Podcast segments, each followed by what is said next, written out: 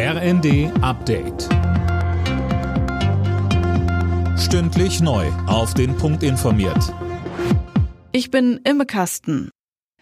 Das 49-Euro-Ticket kommt nicht, wie zunächst geplant, im Januar. Die Verkehrsminister von Bund und Ländern haben sich bei ihrer Konferenz auf einen neuen Starttermin geeinigt.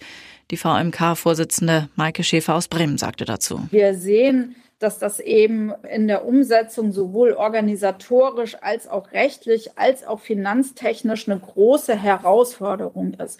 Deswegen haben sich die VerkehrsministerInnen darauf verständigt, dass wir länderseitig zumindest den 1. April als Starttermin anstreben. Die Kosten von drei Milliarden Euro werden vom Bund und den Ländern jeweils zur Hälfte getragen. Die Inflation in Deutschland hat sich in diesem Monat leicht abgeschwächt. Nach 10,4 Prozent im Oktober schätzt das Statistische Bundesamt sie jetzt auf 10 Prozent. Sönke Röhling, das ist ja aber immer noch ein ziemlich hoher Wert, oder? Ja, aber immerhin ist das jetzt ein kleiner Lichtblick. Die Frage ist, ob damit der Gipfel überschritten ist. ING-Chefvolkswirt Bjeski verweist darauf, dass viele Verbraucher ab Januar mehr für Strom bezahlen müssen. Das kann die Inflationsrate nochmal hochtreiben. Danach dürfte der Preisdruck aber Schritt für Schritt abnehmen weil das Preisniveau dann ja mit dem nach Kriegsbeginn der Ukraine verglichen wird.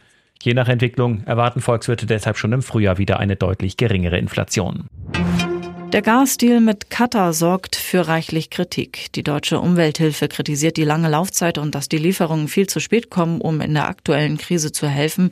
Und auch CDU-Chef Merz meint, die Lieferungen würden keines der aktuellen Energieprobleme lösen. Bei der Fußball-WM wird mit der Partie Costa Rica-Deutschland Geschichte geschrieben. Das Spiel am Donnerstag wird von der französischen Schiedsrichterin Stephanie Frappard geleitet. Sie ist damit die erste Frau überhaupt, die eine Partie bei einer Männer-WM pfeift. Alle Nachrichten auf rnd.de